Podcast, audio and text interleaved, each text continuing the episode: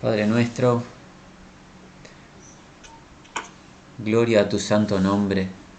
Eres el único digno de nuestra alabanza, sumisión y consagración, pues solo tú eres Dios y no hay ningún otro como tú, oh Señor. Por el poder de tu palabra formaste la creación y al hombre y has a través de tu palabra establecido un pacto para con nosotros, tus criaturas, un pacto en Cristo Jesús, de un relacionamiento íntimo, en fidelidad de tu parte, en confianza y en verdad. Todo eso a través de tu amor eterno. Señor, hemos sido enriquecidos con tu gloria no merecida y te alabamos por ello. Y ahora queremos nosotros serte fieles a ti en obediencia a tu palabra, a tus mandamientos, los cuales no son gravosos, los cuales traen beneficio a nuestra vida, sabiendo que el que está bajo tu pacto obedece, pues tu espíritu le guía al obedecimiento, a la obediencia, perdón. Tú produces el querer y el hacer por tu buena voluntad. Hazlo en nosotros, Señor. Renueva nuestra mente, transforma nuestro carácter, nuestra conducta, líbranos de toda rebelión, líbranos de deseos personales, carnales, líbranos de poner como prioridad nuestros objetivos individuales, podamos seguirte y servirte a ti dignamente, amando a los hermanos como tú nos dejaste ejemplo a imitar. Señor, sea tu Espíritu quien hoy nos preside, revelándonos la palabra que enviaste a través de tus siervos, los profetas y los apóstoles. Líbranos de malas interpretaciones, líbranos de ideas y pensamientos erráticos acerca de quién eres y qué nos pides. En el nombre de Jesús. Amén. Bien, hermanos, por la misericordia de Dios hace ya semanas, meses, eh, ingresamos en el capítulo 17 del Evangelio de Juan. ¿Por qué fuimos allí? Porque nos planteamos cómo vivir en el mundo sin ser del mundo. ¿Cómo se hace? ¿Cuál es la voluntad de Dios? Y nosotros entendemos que en esta oración intercesora de Jesucristo, registrada en este capítulo número 17 del Evangelio del apóstol Juan, en esta oración previa al arresto de Jesús, encontramos encontramos parámetros concretos de cómo vivir en esta tierra aguardando el retorno de esta esperanza bienaventurada que tenemos del encuentro con nuestro Señor. El gran objetivo de vida que tenemos los hijos de Dios en base a lo que Jesús está orando es vivir para traer gloria al nombre de nuestro Dios.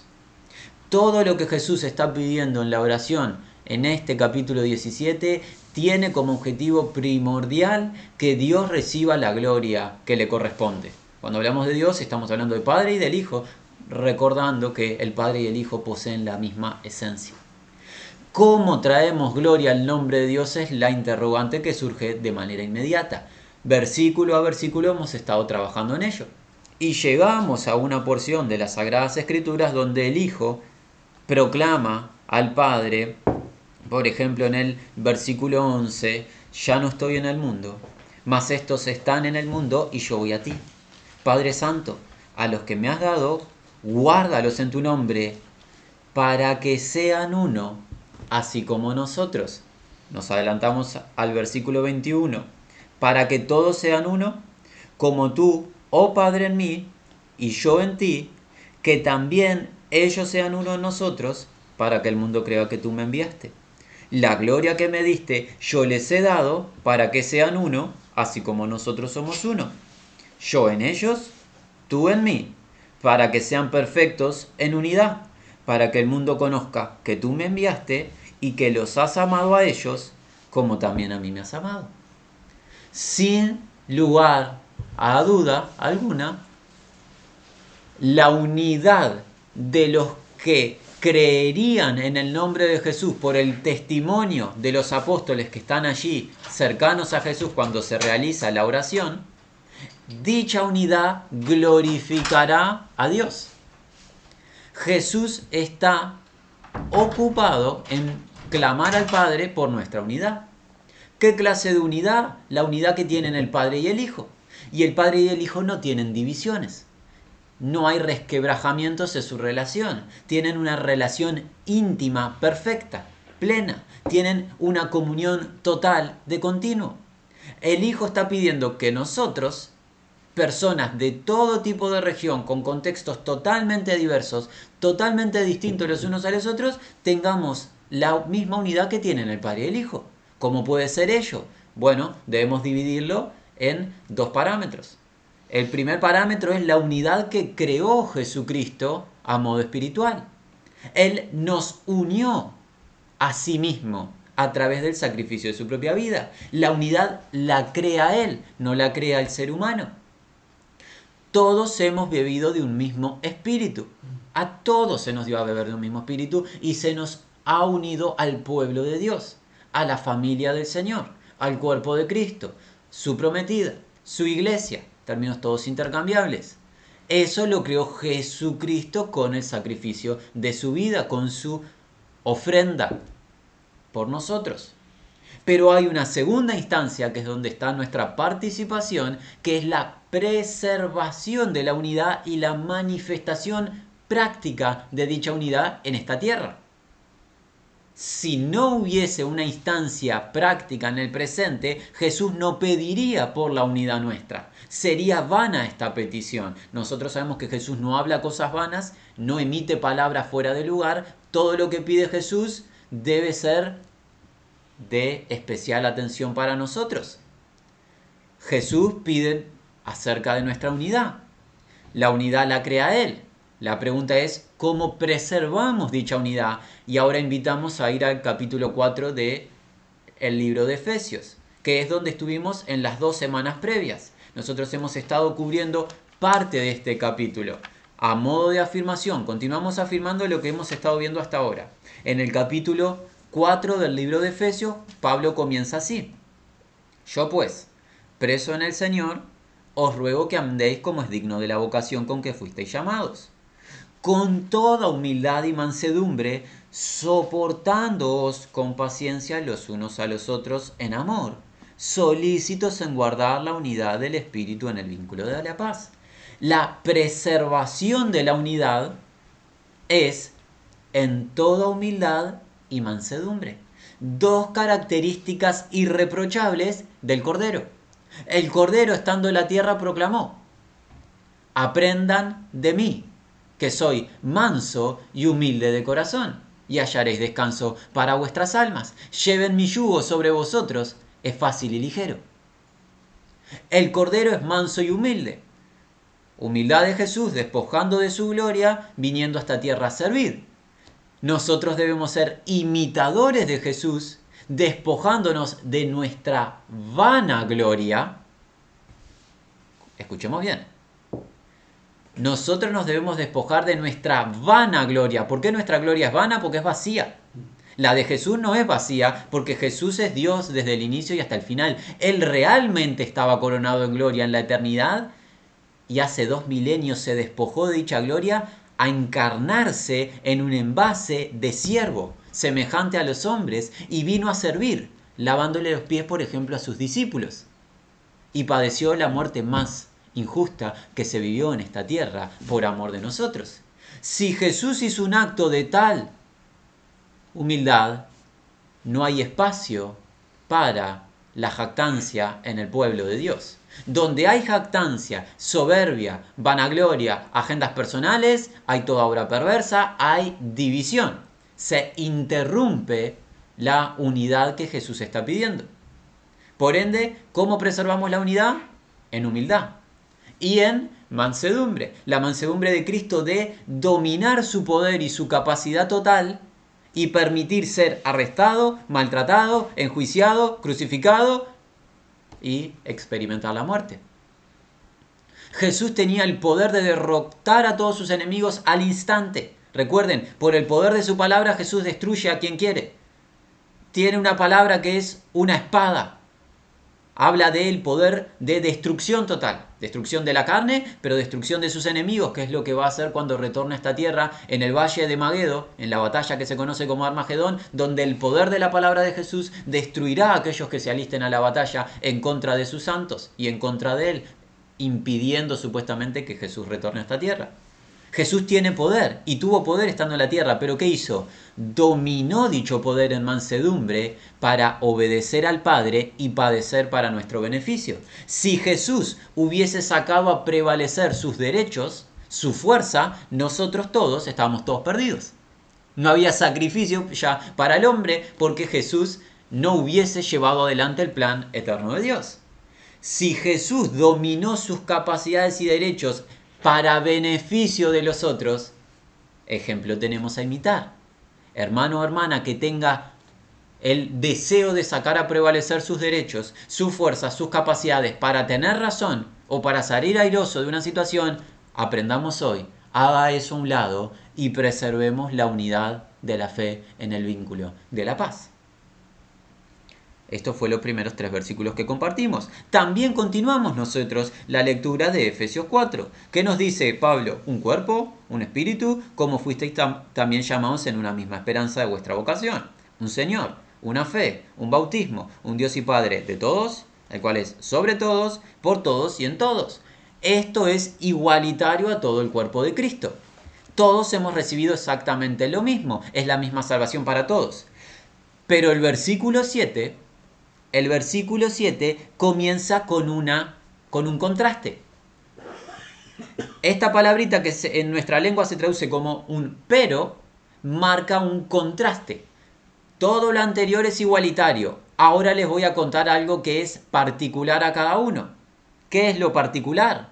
Cada uno de nosotros ha recibido, se nos ha obsequiado gracia conforme al don de Cristo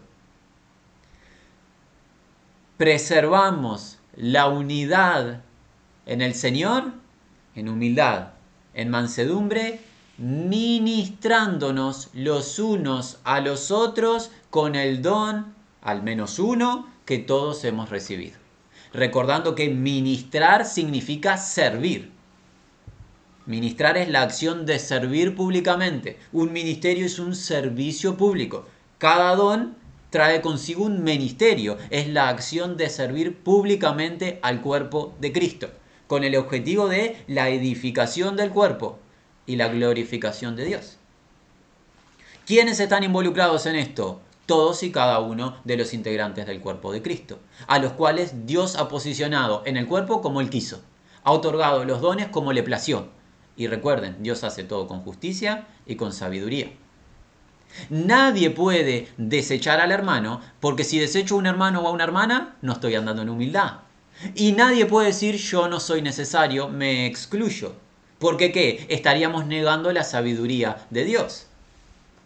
Todos y cada uno de los integrantes del cuerpo de Cristo somos necesarios, nos necesitamos los unos a los otros. De esta manera se manifiesta la plenitud de Cristo en la tierra en el plan eterno de Dios, Dios quiso nuestra participación en la expresión de la plenitud de Cristo.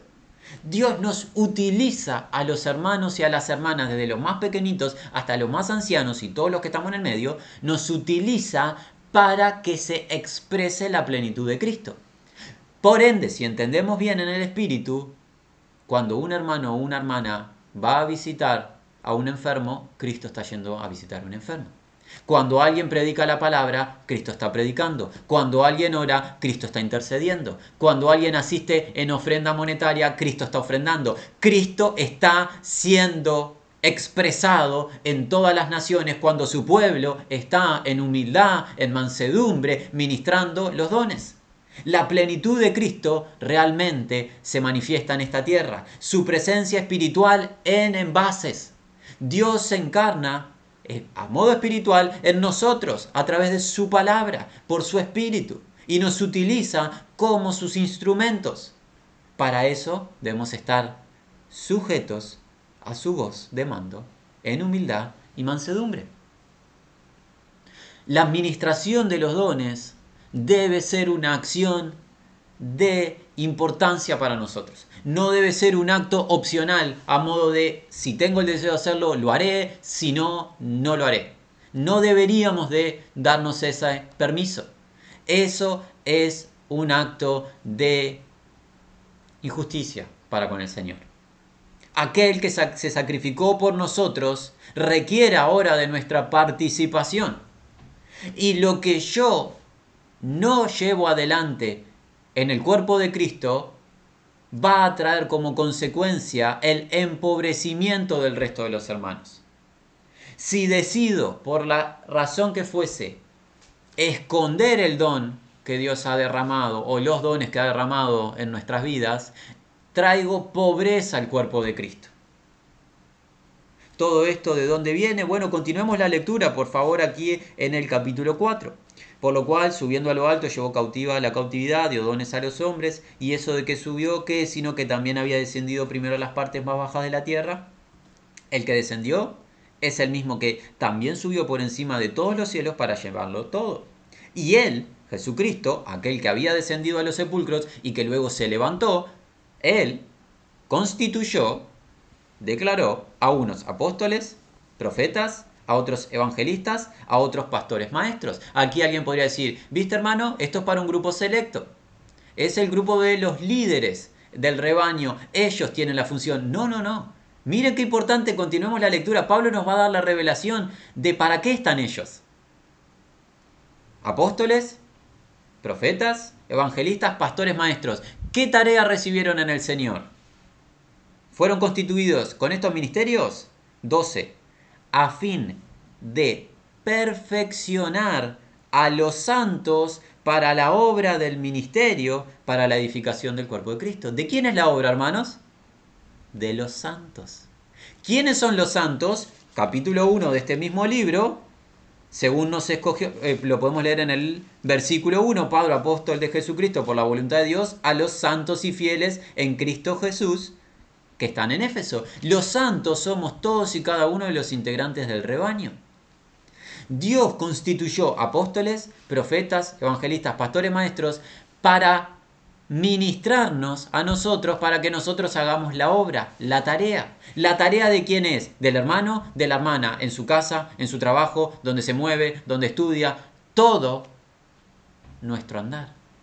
Esto no es para un grupo selecto y el resto estamos para mirar.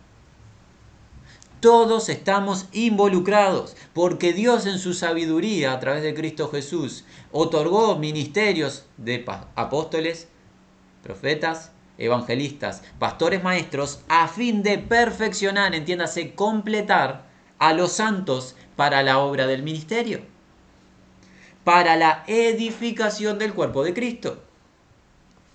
¿Y eso con qué propósito? Hasta que todos lleguemos a la unidad de la fe y del conocimiento del Hijo de Dios, a un varón perfecto a la medida de la estatura de la plenitud de Cristo.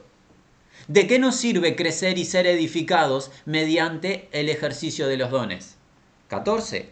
Para que ya no seamos niños fluctuantes, llevados por doquiera de todo viento de doctrina, por estratagemas de hombre que, por, que para engañar, perdón, emplean con astucia las artimañas del error la edificación que recibimos en el Señor nos impermeabiliza, nos protege de las doctrinas falsas de hombres perversos. Y alguien diría, pero los hombres perversos están fuera de la iglesia. No sabemos lo que hablamos si decimos. Porque Satanás se disfraza como ángel de luz. Satanás es estratega y utiliza doctrinas erráticas pero camufladas. Jamás Satanás viene a decirte vengo a mentirte y a engañarte, sino que vengo a decirte la verdad, pero esa verdad es una mentira cubierta. ¿Cómo alguien puede discernir la verdad del error si está madurando, creciendo y siendo edificado en la fe? Para ello nos necesitamos todos. Así es el plan que Dios estableció unos a los otros nos necesitamos y necesitamos por aplicación, si estamos entendiendo del tema que se, nos está hablando el apóstol Pablo, necesitamos tratarnos. Este es un tema inexorable de trato los unos para con los otros. Alguien podría decir, pero estamos en tiempo de pandemia, pero la pandemia no es excusa en el Señor. No encontramos en el Señor, en su palabra, obedézcanme hasta que llegue la pandemia y cuando llegue una pandemia dejen de obedecerme. El Señor ha establecido un plan y parte de ese plan es el trato de su pueblo unos para con otros, ministrando de sus dones en humildad. ¿Humildad en qué? En aceptar lo que Dios me ha dado y no desear lo que le dio a otro. Ah, Señor, yo quería el don que tiene la hermana o el hermano, ¿por qué me diste esto? Humildad en aceptar y no pensar más allá de lo que debo pensar de mí mismo. Pero humildad en aceptar lo que recibió el otro. Señor, tú me vas a enriquecer a través de la vida de mi hermana o mi hermano. Algunos piensan que no tienen que recibir nada de los otros porque ya tienen todos en sí mismos, están confundidos. El que piensa que tiene todo en sí mismo está confundido. Pues Cristo se ha encargado de derramar en cada uno gracia para que nos necesitemos los unos a los otros. El que se cree autosuficiente en el rebaño, confundido está. Confundido está. Va a atravesar incertidumbre. Le va a doler en su propia vida. ¿Por qué no mejor ser humilde y qué? Aceptar. Señor, me has mandado de tu gracia a través de un hermano, una hermana, gloria a ti. Aceptémonos. Y esto aplica para todas las localidades, para todo el rebaño, para la iglesia del Señor en el lugar que se encuentre. Bueno, esto ha sido a modo de una afirmación de lo que hemos visto en semanas anteriores. Y dejamos para este encuentro el camino más excelente para transitar esta verdad. Hemos visto preservamos la unidad que glorifica a Dios en humildad, mansedumbre, ministrándonos unos para con los otros los dones que hemos recibido. Pero ¿cómo se lleva adelante todo eso? ¿A través de qué camino? El camino más excelente, el único camino, el camino del amor agape. Aquí en capítulo 4 de Efesios, el apóstol Pablo en versículos 15 y 16 nos dice, sino que siguiendo la verdad en amor, crezcamos en todo aquel que es la cabeza, esto es, Cristo, de quien todo el cuerpo, bien concertado y unido entre sí, por todas las coyunturas que se ayudan mutuamente según la actividad propia de cada miembro, recibe su crecimiento para ir edificándose, entiéndase, completándose, madurando en amor. No puede haber edificación, no puede haber perfeccionamiento, no puede haber madurez si no hay amor. Porque el apóstol Pablo nos enseña en 1 Corintios, en el capítulo 12, en el último versículo, antes de ingresar al capítulo 13, que hoy vamos a estar unos minutos allí, que nos dice que el camino más excelente es el del amor. Y si yo tengo todos los dones y no tengo amor, nada soy. Los dones ministrados sin amor es un cúmulo de gloria que queda en el hombre. Jactancia personal. Sin amor, los dones no sirven para nada. Los dones deben ser ministrados en el amor agape, que será definido en unos minutos. En cada sección del Nuevo Testamento donde se nos habla de los dones, se nos introduce por el Consejo Apostólico la indicación de amarnos unos a otros. Aquí en Efesios capítulo 4 hemos visto que todo se debe realizar y debemos ser edificados, debemos seguir la verdad en amor, debemos ser edificados en amor. Vayamos, por ejemplo, de manera ágil al libro de Romanos. En el capítulo 12 Pablo nos habla de los dones. ¿Qué dice? Romanos capítulo 12 Versículo 6, de manera que teniendo diferentes dones, según la gracia que nos es dada, si el de profecía, úsese conforme a la medida de la fe, o si de servicio en servir, o el que enseña en la enseñanza, el que exhorta en la exhortación, el que reparte con liberalidad, el que preside con solicitud, el que hace misericordia con alegría. ¿Y qué introduce ahora? El amor sea sin fingimiento, aborreced lo malo, seguid lo bueno, Amaos los unos a los otros con amor fraternal, en cuanto a honra, prefiriéndolos unos a los otros. ¿Qué vemos? Cuando el Espíritu Santo quiere enseñarnos acerca de los dones, ¿qué introduce inmediatamente? El amor. El Espíritu Santo es Dios, en esencia. En su sabiduría Dios sabe que los dones sin amor son vanidad. Es un medio de soberbia y jactancia personal es para que después las personas digan el gran siervo, la gran sierva del Señor y todo ese cúmulo de frases inventadas por los hombres para exaltaciones personales que no edifican. Los dones sin amor no sirven. No es el plan de Dios. Los dones deben ser ministrados en amor. Vayamos ahora sí a Primera de Corintios, un segundo, después volvemos. Pablo trata el tema dones desde el capítulo 12 hasta el capítulo 14, es bastante amplio toda la enseñanza del apóstol. Vayamos a 1 Corintios capítulo 12. Podemos ir a partir del versículo 27. Pablo dice, vosotros pues sois el cuerpo de Cristo, miembros cada uno en particular, y a unos puso Dios en la iglesia primeramente apóstoles, luego profetas, los terceros maestros, los que hacen milagros, después los que sanan, los que ayudan, los que administran, los que tienen don de lenguas. ¿Son todos apóstoles? No. ¿Son todos profetas? No. ¿Son todos maestros? No. ¿Hacen todos milagros? No. ¿Tienen todos dones de sanidad? No. ¿Hablan todos lenguas? Claramente no. ¿Interpretan todos? No. Procurad pues los dones mejores. Mas yo os muestro un camino aún más excelente. ¿Cuál es el camino más excelente? Capítulo 13 si yo hablase lenguas humanas y angélicas y no tengo amor, vengo a ser como metal que resuena o címbalo que retiñe. Que, címbalo que retiñe.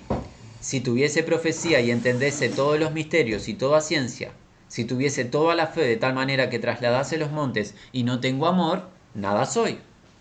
Si repartiese todos mis bienes para dar de comer a los pobres, y si entregase mi cuerpo para ser quemado y no tengo amor, de nada me sirve. Y después viene la definición del amor. ¿Qué entendemos? Los dones sin amor son vanos, vacíos, estériles, no producen la, el objetivo de Dios. Y cerramos con este, Primera de Pedro, capítulo 4. Es la otra sección donde se nos habla de los dones eh, del Espíritu. Primera de Pedro, capítulo 4, ¿qué dice el apóstol? Versículo 7. Primera de Pedro 4:7. Mas el fin de todas las cosas se acerca. Sed pues sobrios y velad en oración. Y ante todo tened entre vosotros ferviente amor, porque el amor cubrirá multitud de pecados. Hospedaos los unos a los otros sin murmuraciones. Cada uno, según el don que ha recibido, ministrelo a los otros como buenos administradores de la multiforme gracia de Dios. Si alguno habla, hable conforme a las palabras de Dios. Si alguno ministra, ministre conforme al poder que Dios da, para que en todo sea Dios glorificado por Jesucristo, a quien pertenece la gloria, el imperio por los siglos de los siglos. Amén. Que vemos Pedro antes de hablarnos de los dones, que nos dice, tengan ferviente amor. Así que en las cuatro secciones del Nuevo Testamento, en el Consejo Apostólico, donde se nos enseña acerca de, la, de los dones espirituales, ¿qué se nos enseña? Amarnos unos a otros. Concluimos, hermanos, los dones sin amor no glorifican a Dios. Los dones sin amor no glorifican a Dios. Así que llegamos al tema de hoy. ¿Cuál es el tema de hoy? Preservar la unidad en Cristo Jesús amándonos unos a otros. De esa manera Dios será glorificado. El amor unos para con los otros es una sugerencia? No. El amor hermano con hermana es un mandamiento. El amor los unos para con los otros es un mandamiento. Cuando hablamos de mandamiento e instrucciones de Dios, estamos hablando de que Dios no emite palabras al vacío. Dios da una orden a su pueblo y tiene la expectativa y la espera de qué? De la ejecución de dicha orden. Jamás Dios emite una palabra sin sentido. Jamás Dios dice algo por decir. Cuando Dios manda, primero que nada nos describe, nos cuenta acerca de Dios, porque todo lo que Dios manda le representa, nos habla de su carácter. Pero además de describirnos quién es Él, con su mandamiento, ¿qué está haciendo? Nos está dando la participación y nos está mostrando el camino de lo que quiere que hagamos. Cuando manda, Él espera, espera nuestra respuesta en obediencia. Así que, si queremos glorificarle, estemos atentos a lo que Dios manda. Y alguien podría decir, ¿cómo sabemos que Dios manda que nos amemos? Si bien estas cuatro secciones ya nos sirven como eh, indicaciones claras de que Dios quiere que nos amemos, hay una palabra incluso más concreta aún, y es la palabra de Jesús. Jesucristo, en los instantes previos a ser arrestado, estando con los once, proclamó en el Evangelio de Juan, capítulo 13.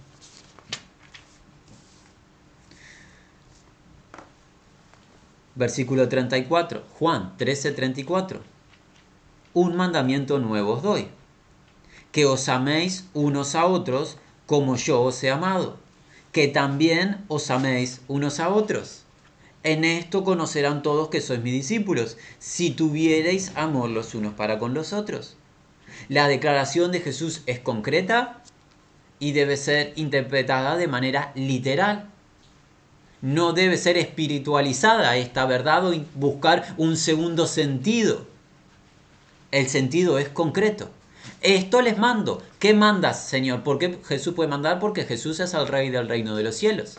El rey que gobierna. Gobierna a los que han creído en su nombre. Nosotros nos declaramos seguidores de Jesús. Que estamos, hemos ingresado por la fe al reino de los cielos espiritual.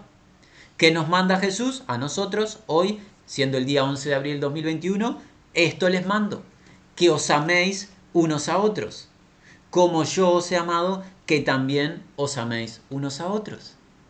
Recuerden, Jesús va a ser arrestado, va a ser crucificado y va a morir. Quizás los galileos que están escuchando esta palabra estén pensando, vámonos cada uno para su casa. Perdón la expresión de nuestra región en términos populares. Arrestan al maestro, será crucificado, va a morir.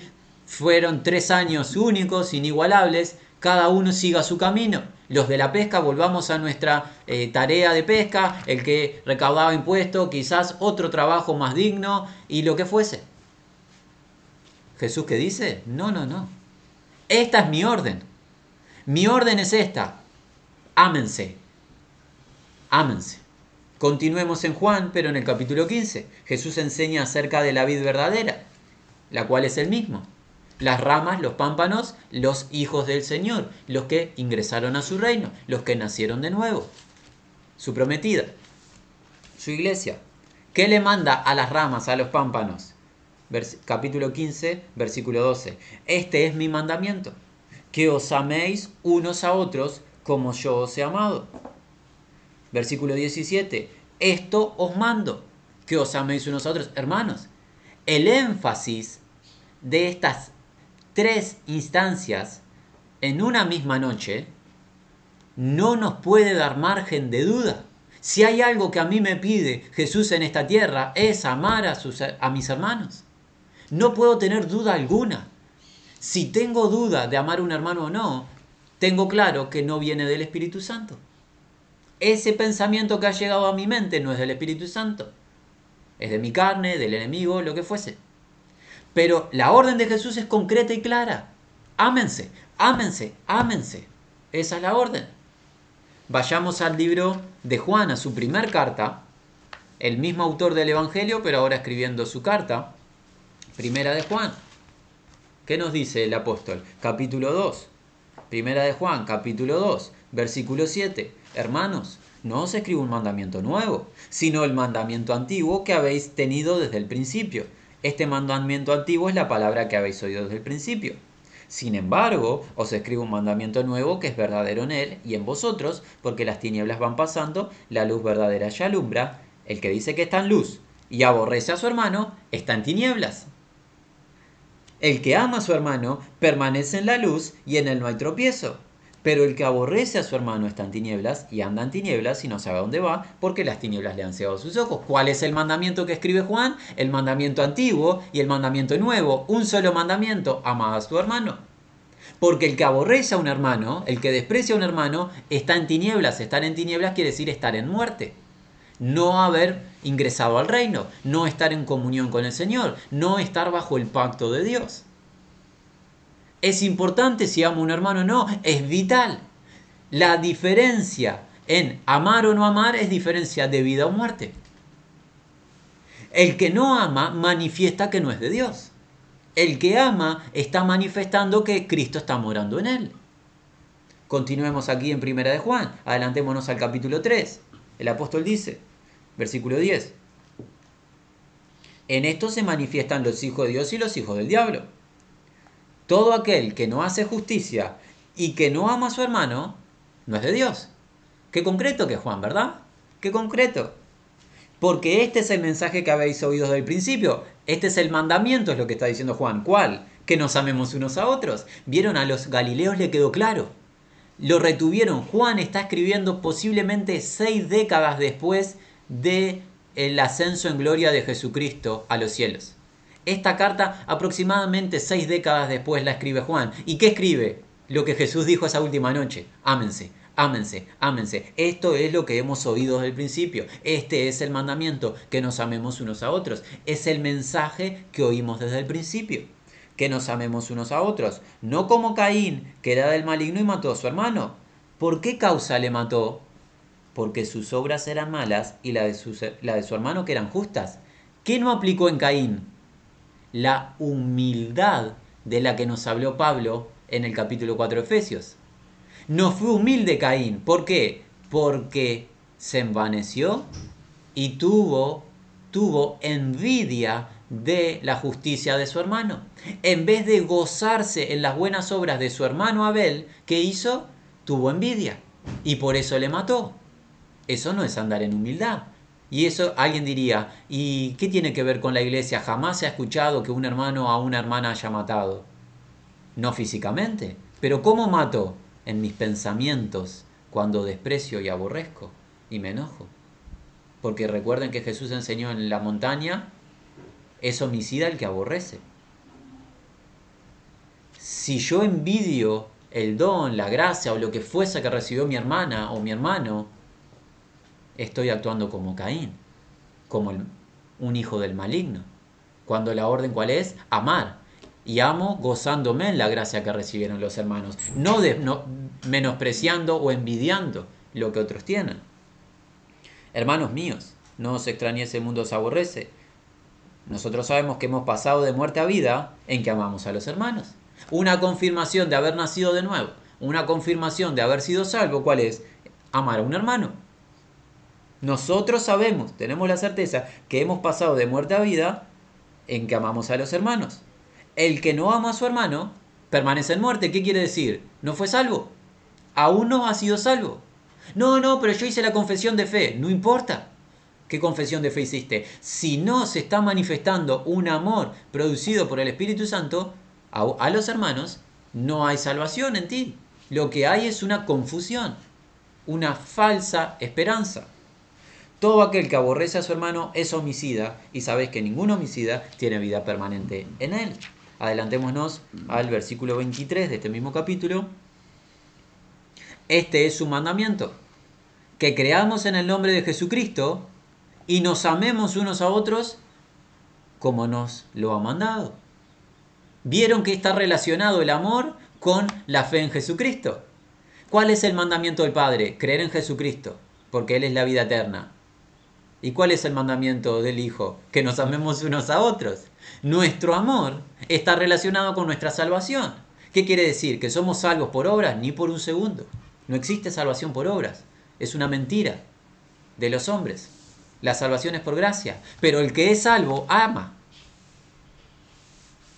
Y si no amo, me tengo que preguntar, ¿soy salvo? Es una pregunta válida que me puedo hacer. Porque el mandamiento es este. El que crea en el Hijo, ame a su hermano. Sigamos. En el capítulo 4, versículo 7. Amados, amémonos unos a otros.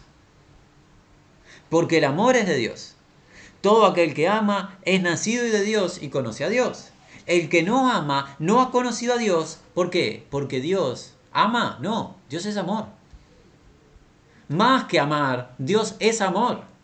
La definición de Dios está relacionada con el amor. Es una característica que lo define.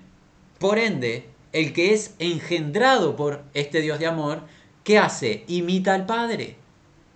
Tenemos que ser imitadores de este Padre de amor. Si el Padre ama, los hijitos que hacen aprenden a amar. Adelantémonos hasta el capítulo 5 y estamos prontos para ir cerrando esta sección. Versículo 1. Todo aquel que cree que Jesús es el Cristo es nacido de Dios. Y todo aquel que ama al que engendró, ama también al que ha sido engendrado por él. Esto es fundamental. No hay espacio para la selección del amor, que es muy humano, ¿verdad? Nuestra tendencia humana es selecciono a quien amo. Las personas de mi preferencia, las que me son simpáticas o agradables estéticamente o por la condición que fuese, a esas voy a amar. Pero eso no es el amor del que se está hablando. No es un amor de seleccionar lo que a mí me beneficia. Ama, el que realmente ama, ama a los engendrados por Dios, porque el Espíritu Santo impulsa a amar donde está el Espíritu Santo. Y el Espíritu Santo está en todos los envases redimidos por el Señor. No está en las personas que me son agradables estéticamente, que están eh, en la misma posición socioeconómica que yo estoy, o que piensan igual políticamente, o lo que fuese. El Espíritu Santo ama sin excepciones a todo engendrado. Y si el Espíritu Santo no me impulsa a amar a los engendrados por Dios, el Espíritu Santo no está influenciando mi vida. Y el Espíritu Santo es quien me permite amar, como Pablo lo dice en Romanos capítulo 5. Vayamos allí un segundo. Romanos capítulo 5, versículo 5. Y la esperanza no avergüenza, porque el amor de Dios ha sido derramado en nuestros corazones por el Espíritu Santo que nos fue dado. La esperanza no avergüenza porque el amor de Dios ha sido derramado en nuestros corazones por el Espíritu Santo que nos fue dado. Así que nadie en el cuerpo de Cristo puede decir yo no tengo amor para dar. Porque todos los sellados con el Espíritu Santo recibimos el amor de Dios derramado en nuestros corazones. Jamás Dios nos va a pedir algo que no nos haya otorgado. Jamás Dios nos va a dar un mandamiento que no se pueda practicar. Jamás. Es vano. Aquellos que enseñan eso están confundidos. Que dicen, bueno, Dios nos pide santidad, pero no podemos ser santos. No sabes lo que hablas tú. Mejor no hables. Mejor no hables. No estás poniendo tropiezo. Dios no te va a pedir algo que no puedes hacer, porque Dios no es un Dios vano. El hombre es vano. Quien habla es vano. No Dios. Dios lo sabe todo y todo lo que pide es perfecto. Si Dios pide, ámense, nos dio con la herramienta para amarnos, su espíritu. Su espíritu. ¿Y saben qué es lo más precioso de esto? Que nuestro Señor, nuestro hermano mayor, nuestro gran Mesías Salvador, trazó el camino a imitar. Porque Él comenzó amando. Él vino a esta tierra sujeto en obediencia al Padre por amor a nosotros porque nadie tiene un mayor amor que este, que uno ponga su vida por sus amigos. El amor es el amor de Cristo. El amor de Cristo expresado en hechos. Él trazó el camino, nosotros venimos detrás siguiendo sus huellas. Así que cerramos esta primera sección. ¿De qué manera? Afirmando que traemos gloria al nombre de Dios preservando la unidad de la fe, amándonos unos a otros. Siendo el amor los unos para con los otros un mandamiento, no una sugerencia, es un mandato celestial.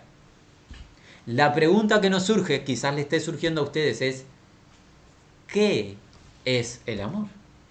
¿Cómo definimos amor? Porque puede existir definiciones de amor como personas hay en esta tierra.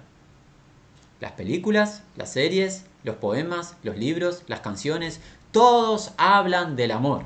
¿Qué clase de amor es el que tenemos que expresar? Nosotros no vamos a invertir tiempo en hablar de los distintos tipos de amores, nos vamos a centrar solamente en el amor que se nos está pidiendo aquí y es el amor en la palabra griega agape.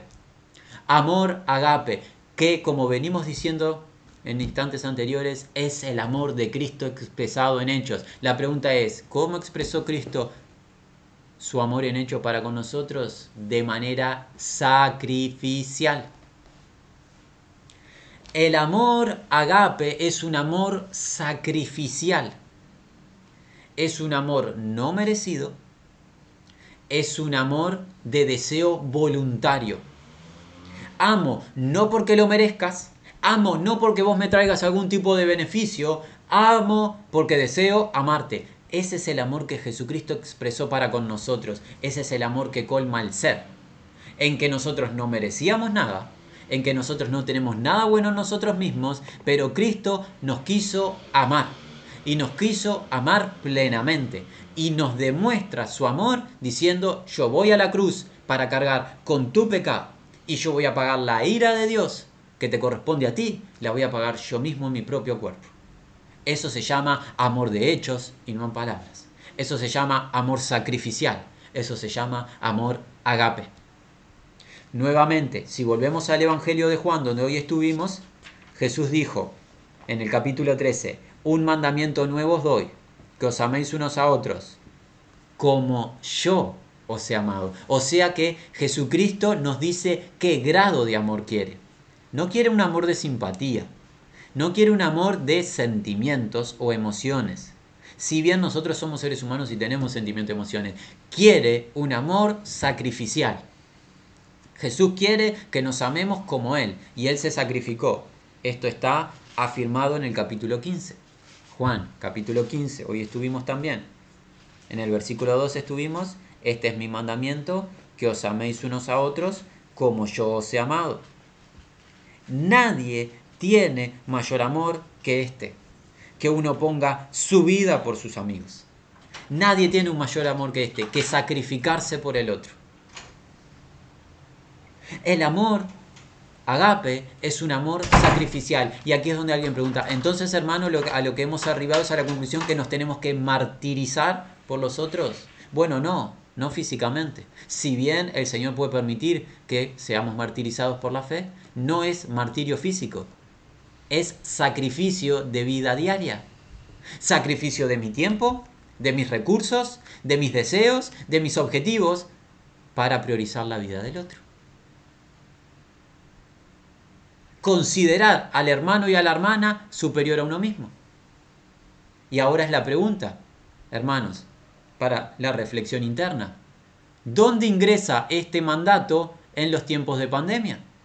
Donde todos hemos encontrado la excusa perfecta, perdonen, pero parte del pueblo de Dios hemos encontrado la excusa de decir, no visito a un hermano, no trato a los hermanos, pues estoy en pandemia.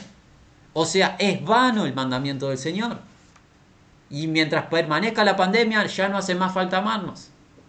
No, no. El mandamiento del Señor está por encima de la pandemia y debemos hallar la gracia de imprudencia tratarnos. Porque ¿cómo tendré amor sacrificial a lo, a lo que no trato y no conozco? ¿Cómo puedo amar a lo que no trato? No es amor no tratar. Amo lo que trato. Debo de invertir tiempo debo de invertir mi vida. Para amar a un hermano debo de padecer. ¿Cómo es eso? Claro, si el hermano está siendo transformado, ¿tiene carencias? Yo también las tengo. Yo tengo que padecer por su alumbramiento y él y ella tienen que padecer por mi alumbramiento. Para eso hay que tratarse. ¿Qué es más fácil en el pueblo de Dios? No tratarnos no tratarnos, no soportarnos, mantenernos aislados unos para con los otros y emitirnos frases lindas los unos para con los otros. No es eso a lo que se nos llama. Erradiquemos esa idea del medio nuestro. Dios no tiene interés ninguno de frases vanas, ficticias. Dios quiere hechos concretos. El amor de Cristo es lo que se nos pide. Amor sacrificial. Miren, Juan lo refrenda en su carta. Volvamos a la carta de Juan, donde hoy estuvimos. Estuvimos en el capítulo 3. Llegamos hasta el versículo 15, ahora vamos a leer a partir del versículo 16. En esto hemos conocido el amor, en que Él puso su vida por nosotros. también nosotros debemos poner nuestra vida por los hermanos. ¿Y de qué manera vamos a poner la vida por los hermanos? Continúa.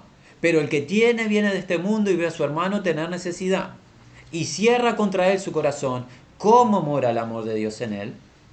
Hijitos míos, no amemos de palabra ni de lengua, sino de hecho y en verdad. No amor sentimental, no un amor ficticio, un amor concreto de estar cercano a los padecimientos de los hermanos y las hermanas. Hermanos, por favor, tenemos que entender, para que esto sea real y no sea una ficción, tiene que haber apertura de las vidas. Para estar cercanos los unos a los otros, las vidas tienen que estar abiertas las unas de los otros, porque Dios está, un está levantando un pueblo que se hable verdad cada uno con su prójimo, porque somos miembros los unos de los otros. Para eso el pueblo se tiene que hablar el uno al otro. Tiene que haber transparencia, tiene que haber sinceridad, tiene que haber vida para que se exprese la plenitud de Cristo. Todo esto si realmente deseamos que la gloria vaya a quien le corresponde. Pero si tengo una agenda personal, ¿qué voy a hacer? Voy a ocultar mi vida de mis hermanos, voy a aislarme de mis hermanos y voy a ser un ser anónimo en medio de grande congregación, en una multitud, que nadie sepa qué es mi vida. Voy, saludo, abrazo y sigo mi ruta el resto de la semana. No es el plan de Dios. Eso no es el plan de Dios. Podré hacerlo, hay instituciones multitudinarias que hacen toda la semana lo mismo, no es lo que Dios ha determinado. La pregunta es, ¿qué quiero hacer? ¿Lo que Dios dice o lo que mi carne dice? Es una pregunta individual a responder. El camino está marcado. Amor sacrificial, amor agape. Y hermanos, vayamos ahora sí a Primera de Corintios, tomémonos unos breves minutos para escuchar al Espíritu Santo. Este amor sacrificial, definido en palabras. Esto no es un poema. Algunos lo utilizan como un poema. No es un poema, si bien es muy agradable de oír. Esto es verdad a practicar. Porque qué lindo suena recitado o cantado, qué lindo suena en los casamientos de las parejas, pero hay que vivirlo. Hay que vivirlo, ¿sí? Y esto para vivirlo entre nosotros, en el pueblo de Dios. Primera de Corintios capítulo 13. Vamos desde el 1 hasta el 8. Si yo hablase lenguas humanas y angélicas y no tengo amor, vengo a ser como metal que resuena o címbalo que retiña. Y si tuviese profecía y entendiese todos los misterios y toda ciencia, y si tuviese toda la fe de tal manera que trasladase los montes y no tengo amor, nada soy. Si repartiese todos mis bienes para dar de comer a los pobres, y si entregase mi cuerpo para ser quemado y no tengo amor, de nada me sirve. Y ahora viene la definición. El amor es sufrido. preguntémonos, ¿sufrió Cristo para amarnos? Claramente, la semana pasada estuvimos en el profeta Isaías en el capítulo 53, en los padecimientos del Cristo. Cristo tuvo que sufrir en su propia carne por amor a nosotros. El amor es sufrido y es benigno. El amor padece por el otro y lo hace con gracia, con benignidad, con delicadeza por el otro. No trata de exhibir las carencias del otro. El amor no tiene envidia. No actúa como Caín el amor no desea lo que el otro tiene, sino que se goza en lo que el otro recibió. Celebra la gracia de la hermana y el hermano, porque toda la gracia, esto tiene que ser renovación de nuestra mente. Lo que tiene mi hermana, recibió de parte del Señor, lo tengo yo. ¿Cómo lo tengo? A través de la vida de mi hermana. Mi hermana recibió el don de misericordia, yo tengo misericordia a través de ella. Sí, soy humilde y la recibo. Mi hermano recibió don de profecía, yo tengo profecía. Que profecía, recordemos que es palabra de exhortación, consolación y edificación en el cuerpo de Cristo. ¿Cómo tengo don de profecía? Escuchando a mi hermano. Entonces, ¿cómo me voy a poner a envidiar lo que otros tienen? Estoy vano. Estoy negligente. El amor no tiene envidia. El amor no es jactancioso. El amor no saca a relucir. Mira lo que yo recibí que ustedes no recibieron. Vanidad pura. Jactancia. Sin sentido. A ver Cristo, ¿cuántas veces sacó a relucir su gloria? Vino como un siervo sufriente a esta tierra, lleno de gloria, se despojó para servir. ¿Qué espacio tiene alguien para decir yo soy el único indispensable en la iglesia y el resto miren o anden por ahí sin, sin mucho sentido? Absurdo, absurdo. ¿Quién dijo eso? ¿Qué tienes que no hayas recibido? Y si lo recibiste, ¿de qué te jactas? Dice el apóstol Pablo. El amor no es jactancioso. Donde hay jactancia no hay amor. Al menos no en ese momento. Donde hay jactancia, no hay amor. El amor no se envanece, no se ensoberbece el amor. El amor no hace nada indebido. El amor, el amor no hace nada indebido, no practica el pecado. Aquí hay un compromiso de santidad. No puedo decirle a mis hermanos que los amo si me doy el permiso de practicar el pecado. Yo ya estoy bajo la gracia, el Señor me salvó, de acá que me lleve, comamos, bebamos, que mañana estaremos en la presencia del Señor. Ojo, ¿estoy experimentando el amor de Cristo de esa manera? Claramente no, porque el amor no hace nada indebido. El amor no busca lo suyo. No tiene agendas personales el amor y ojo, porque muchas veces venimos al cuerpo de Cristo con agendas personales, con propósitos propios. Yo quiero que Dios me haga esto. Vine para que Dios haga esto en mi casa, en mi familia, con mis seres queridos, en, mi, en mis finanzas o lo que fuese. No vengo ni por el Señor, ni menos que menos por los del Señor. Vengo para que el Señor me solucione algo y que me lo haga ya. Y todo lo que hago en la iglesia es para mi beneficio. Y si no se hace lo que yo quiero, estoy en un estado de angustia, de amargura y de enojo. Eso no es amor de Cristo. El amor de Cristo prioriza a los demás. No busca lo suyo. No tiene una agenda personal. La única agenda que tenemos, ¿cuál es? La de Cristo. El camino a transitar. Las agendas personales quedaron en el Calvario. Todos nuestros deseos personales a la cruz con Cristo los mandamos. Los deseos en la carne estamos hablando, ¿no? Van todos a la cruz. Porque el que me quiera seguir, dice Jesús, niéguese a sí mismo. Tome su cruz cada día y sígame. Porque aquel que quiera amar su vida, la perderá. Y el que pierda su vida por causa de mí, éste la hallará. No busca lo suyo, no se irrita. Cuán fácilmente somos irritables, ¿verdad? Claro, somos fácilmente irritables ¿por qué? Porque vemos las carencias del otro, que las tiene, pero no somos sabios para ver nuestras propias carencias. Entonces me irrito fácil. Este hermano me ofende, este hermano me estorpe, esta hermana no sé qué. Le tengo que decir cinco veces las mismas cosas. Pero no estoy siendo sabio en ver cuánta paciencia me tiene Dios a mí a través de Cristo Jesús. Cuántas son mis carencias continuas y ofensas diarias que hago a Dios en mis pensamientos, en mis palabras y en mis acciones, que Dios me perdona a través de la sangre del Cordero. Si yo pudiese ver cada día el amor que Dios tiene para conmigo en Cristo Jesús luego de haber nacido de nuevo, claramente cuando me salvó perdonando todo el pasado, pero luego de haber nacido los tropiezos posteriores y cuánta misericordia Dios tiene y paciencia, yo no sería tan fácilmente irritable, sino que ¿qué haría? Cuando tropieza mi hermano, con misericordia buscaría la restauración. Nos irritamos muy fácilmente porque tenemos dificultades de vernos a nosotros mismos quienes somos. Nos creemos más de lo que somos. Nos creemos más santos de lo que somos y más maduros de lo que estamos. Generalmente no. Generalmente somos inmaduros, somos bebitos torpes, que tropezamos, tropezamos, tropezamos, y el Señor nos restaura, nos restaura, nos restaura, pero nosotros no estamos tan prontos para hacer lo mismo con los que están al lado. Eso no puede ser así. No se irrita, no guarda rencor. Qué acción humana, ¿verdad? Llevar una lista, porque me hiciste esto y me hiciste aquello. Y no me olvido de aquella vez. Y en el nuevo pacto que enseña Dios, nunca más me acordaré de sus iniquidades. Parte de la ofrenda celestial es que Dios tiró a lo profundo del mar mi pecado y no se acuerda de él. Si Dios me recordase o me exhibiese mi estado de iniquidad, ay de mí, qué vergüenza. Si Dios lo trajese en medio de la congregación mi estado de iniquidad, qué vergüenza para mí.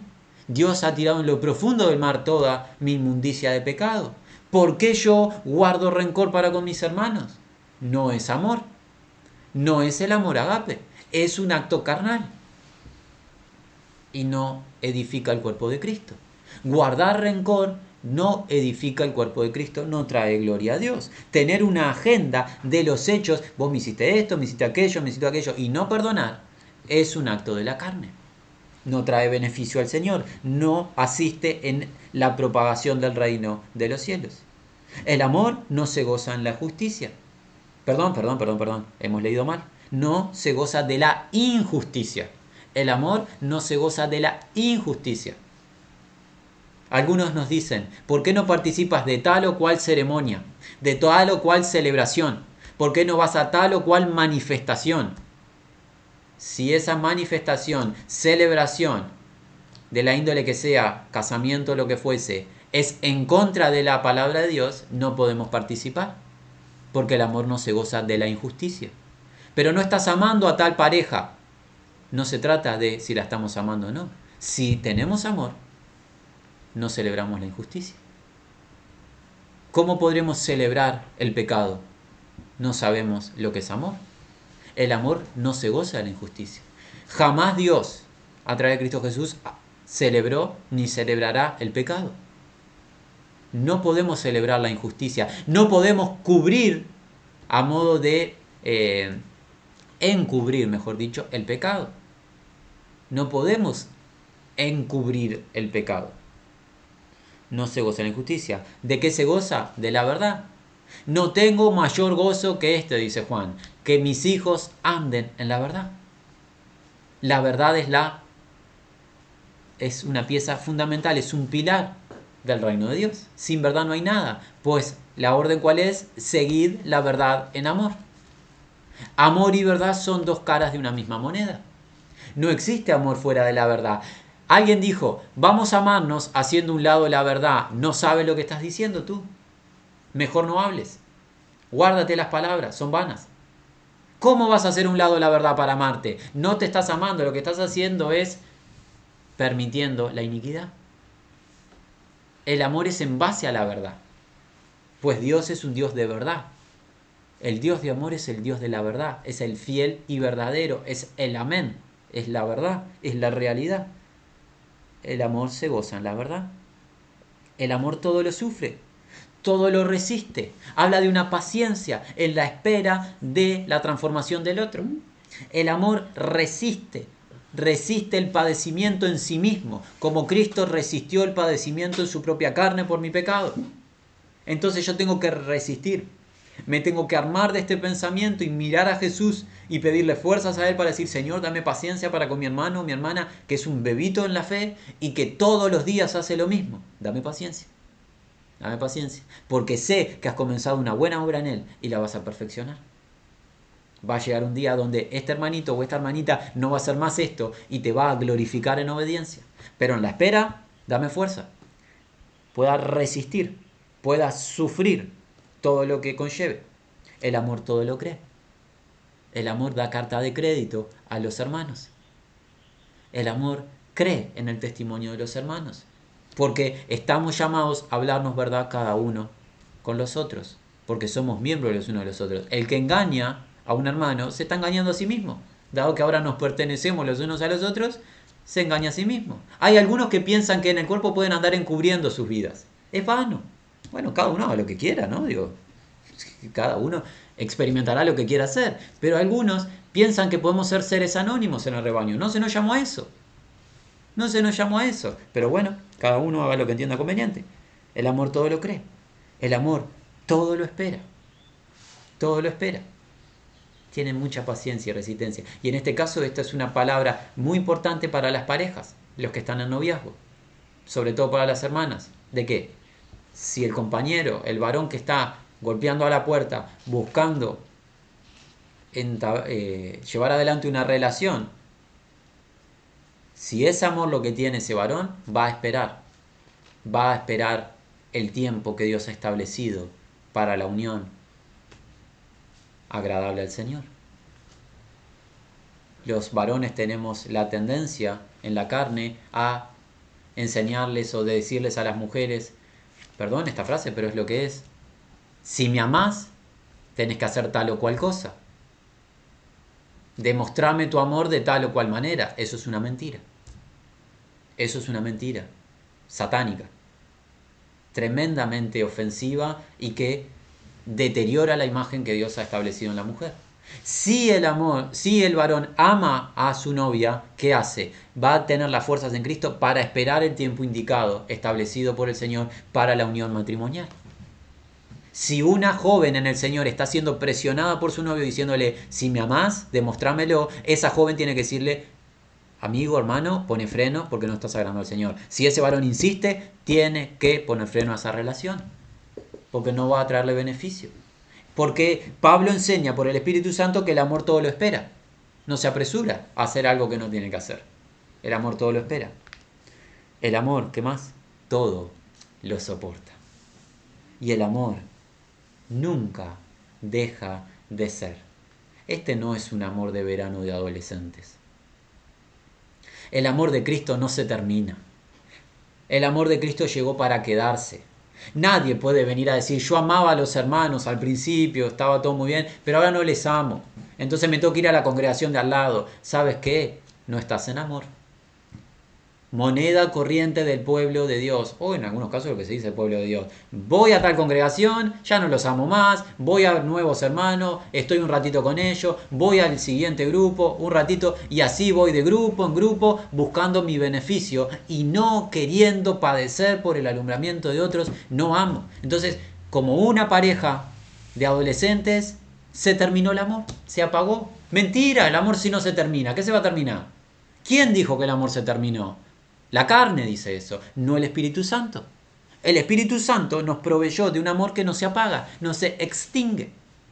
Entonces, ¿por qué yo me doy el lujo de decir no amo más a mis hermanos? Me voy a otro lugar. ¿Quién dijo eso? ¿Dónde se enseña eso en la escritura? Mi invento de hombres es. Siempre buscando un nuevo lugar al cual ir, donde hay personas mejores supuestamente. No así en el plan de Dios.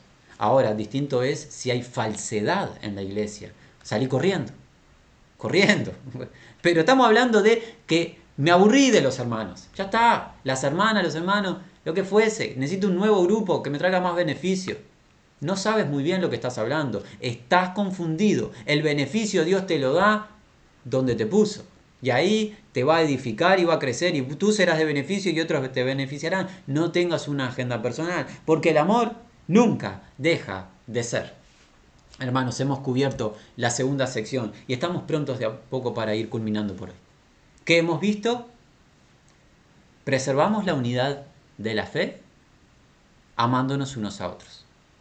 El amor es un mandamiento, no es una sugerencia.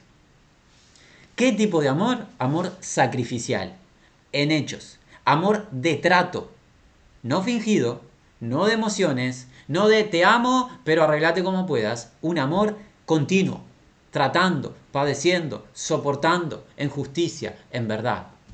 Y alguien dirá, ¿saben qué? Aceptamos todo esto, es tal cual, pero es imposible de llevar adelante. Es imposible que los seres humanos en esta etapa de la eternidad nos amemos. ¿Así? Tomémonos unos breves minutos para ver la referencia del Espíritu Santo de cómo vivió el pueblo de Dios en el primer siglo. Libro de los Hechos. Capítulo 2. Vamos de manera ágil. Versículo 41. Hechos 2.41. Así que los que recibieron su palabra, la del apóstol Pedro y los hermanos que estaban predicando en Pentecostés, fueron bautizados y se añadieron aquel día como tres mil personas y perseveraban en la doctrina de los apóstoles en la comunión unos con otros, en el partimiento del pan, en las oraciones. Unanimidad, un mismo sentir, un mover en el espíritu para glorificar a Dios. No agendas personales, perseveraban en lo mismo. Sobrevino temor a toda persona, muchas maravillas y señales eran hechas por los apóstoles. Todos los que habían creído estaban juntos Tenían en común todas las cosas, vendían sus propiedades, sus bienes, lo repartían a todos según la necesidad de cada uno. Y perseverando unánimes cada día en el templo y partiendo el pan en las casas, comían juntos con alegría y sencillez de corazón, alabando a Dios y teniendo favor con todo el pueblo. Y el Señor añadía cada día a la iglesia los que habían de ser salvos. Adelantémonos al capítulo 4, versículo 32.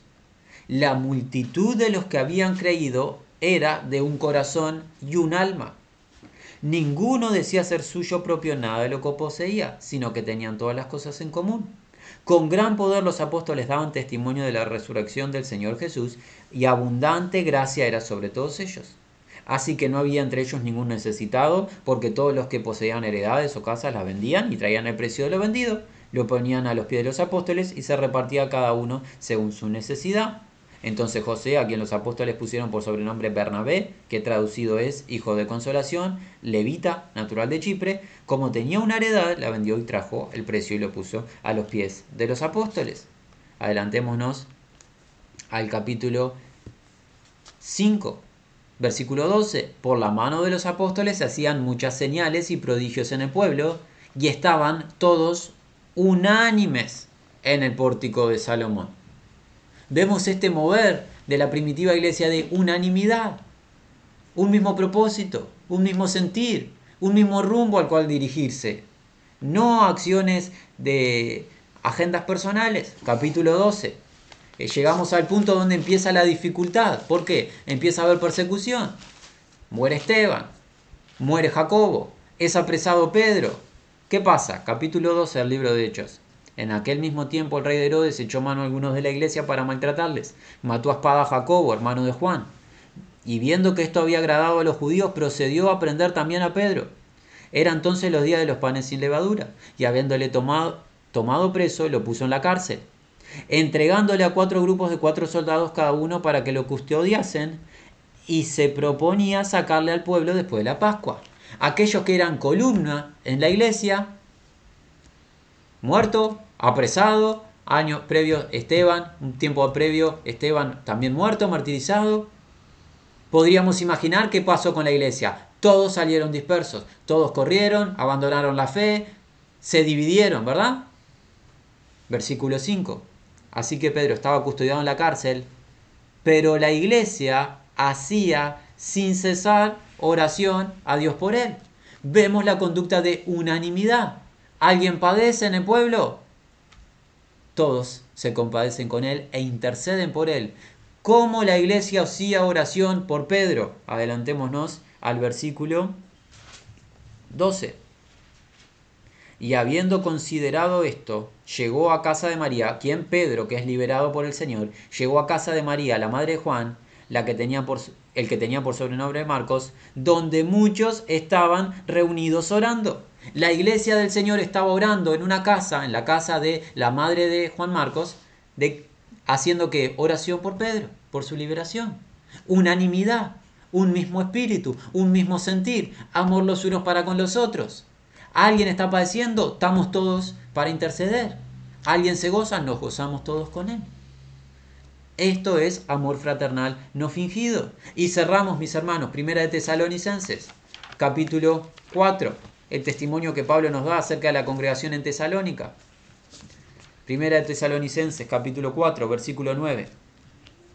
Pero acerca del amor fraternal, no tenéis necesidad de que os escriba Qué peculiar lo que dice Pablo.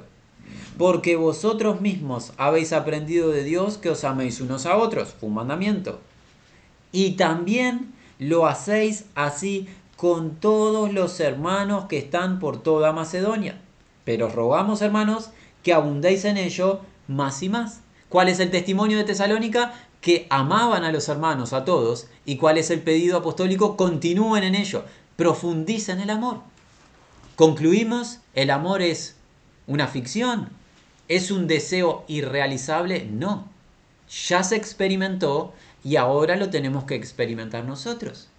¿Cómo va el amor fluir en medio nuestro? Cuando andemos en humildad, cuando nos vaciemos de nosotros mismos y permitamos que Cristo tome el control de su iglesia, su posesión, y Él se, él se entrone y gobierne nuestras vidas en la medida que nos gobernemos a nosotros mismos, Cristo no va a estar entronado en nuestros corazones y lo que va a haber es jactancia, es pecado, es división y es deshonra al nombre de Dios. Pero si todos nos dejamos persuadir por el Espíritu Santo de la palabra ministrada por sus siervos, los apóstoles y profetas, si todos nos vaciamos a nosotros mismos, si todos nos morimos a nosotros mismos, está garantizado algo. El amor de Cristo va a florecer. El amor de Cristo se va a manifestar. Y va a llegar la gloria a quien le corresponde. Gloria a Dios el Padre.